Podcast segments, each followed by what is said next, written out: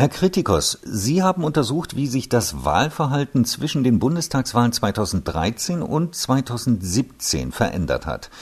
Insbesondere CDU, CSU und SPD verbuchten ja große Verluste. Müssen wir uns von dem Begriff der Volkspartei verabschieden?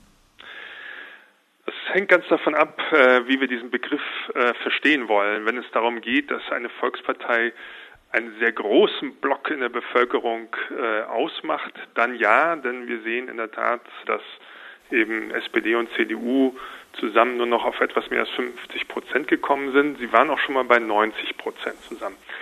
Wenn es aber darum geht, die Volksparteien als ein Querschnitt der Bevölkerung zu sehen, dann nicht. Denn beiden Parteien gelingt es immer noch relativ gut, ihre Wählerschaft sehr nah an, an der Zusammensetzung der, äh, der gesamten Bevölkerung äh, heranzuführen. Das heißt, Wählerschaft und Gesamtwahlvolk sind sich doch sehr ähnlich bei diesen beiden Parteien. Welche Parteien konnten denn von den Stimmenverlusten der beispielsweise der Unionsparteien profitieren? Wohin sind die Wähler abgewandert der Unionsparteien? Nun, es ist ganz interessant zu sehen. Es gibt ja hier die These, dass es das Fleisch vom Fleische gibt äh, bei Abwanderungen. Das heißt also, dass die Unionswähler in erster Linie zur AfD abwandern würden. Diese Abwanderung konnten wir nur teilweise beobachten. 25 Prozent der Unionswähler sind tatsächlich bei der AfD gelandet. Alle anderen sind zu anderen Parteien hingegangen. Am stärksten hat die FDP von der Union profitiert. Wohin sind denn die Wähler der SPD abgewandert? Die Wähler der SPD haben sich eigentlich noch breiter gestreut über alle Parteien, aber auch hier gilt es zu bestätigen, dass das Fleisch vom Fleische abwandern nicht zutrifft. Man würde hier am ersten vermuten, dass sie zu Grünen und, und zur Linken abwandern, aber auch das können wir nicht beobachten. In erster Linie wandern die äh, SPD-Wählerinnen und SPD-Wähler hin zu Union und FDP. Was meinen Sie denn mit dem Begriff Fleisch vom Fleische?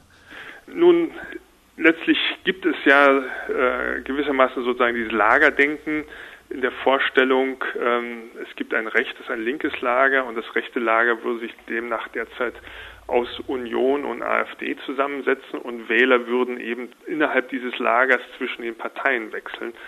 Gleiches wird diskutiert für das linke Lager, äh, das sich äh, rein theoretisch zusammensetzt aus SPD, Grünen und der Linken. Und auch hier können wir eben beobachten, dass dieses Lagerverhalten, ich wandere also zwischen diesen drei Parteien, auch bei der SPD nicht zutrifft. Es gibt also mit anderen Worten sehr viele Lagerwechsler. Nun hat ja die AfD, Sie haben sie angesprochen, in der relativ kurzen Zeit ihres Bestehens starke Veränderungen durchgemacht.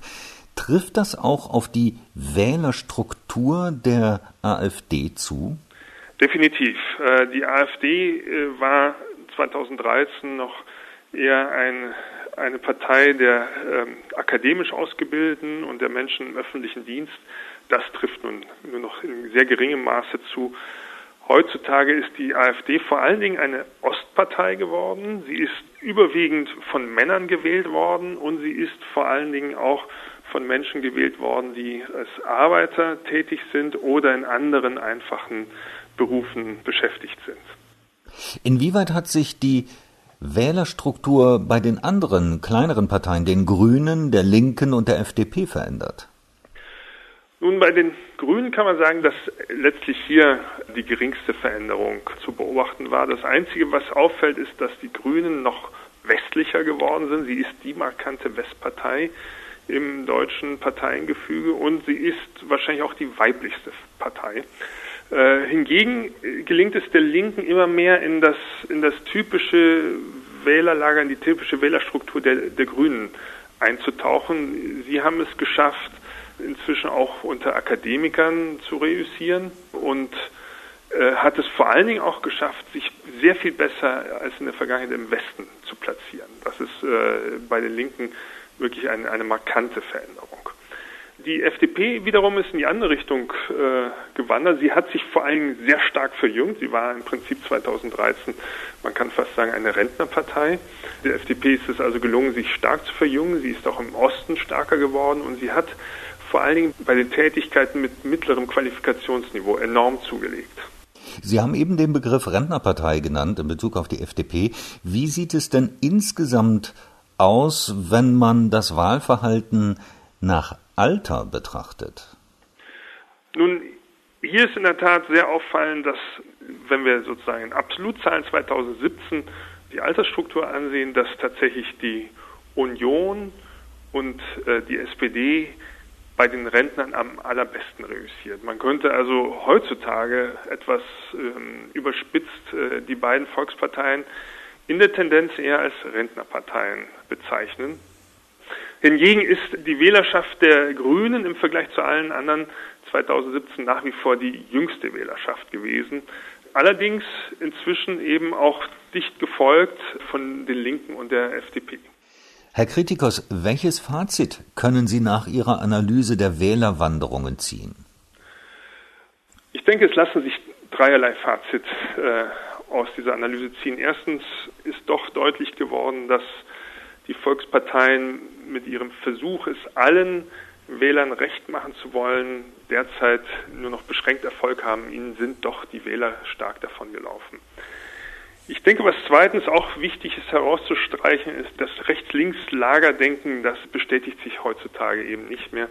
Wähler wandern sehr viel mehr über alle Parteien hinweg und das Lagerdenken findet tatsächlich keine Bestätigung mehr. Ich denke, was auch ganz wichtig herauszustreichen ist, ist die Tatsache, dass wir jetzt im jüngsten Parlament äh, sieben Parteien haben, Viele haben die Befürchtung, dass damit eine gewisse Unregierbarkeit einherzieht und einherzuziehen droht. Ich denke, dass sieben Parteien durchaus auch in der Lage sein können, eben die Demokratie wieder mit mehr äh, Leben zu versehen und dafür zu sorgen, dass im Parlament die Interessen, die diese sieben Parteien vertreten, auch besser wieder ausgeglichen werden können, als dies vielleicht früher der Fall war, als es nur zwei oder drei Parteien gab.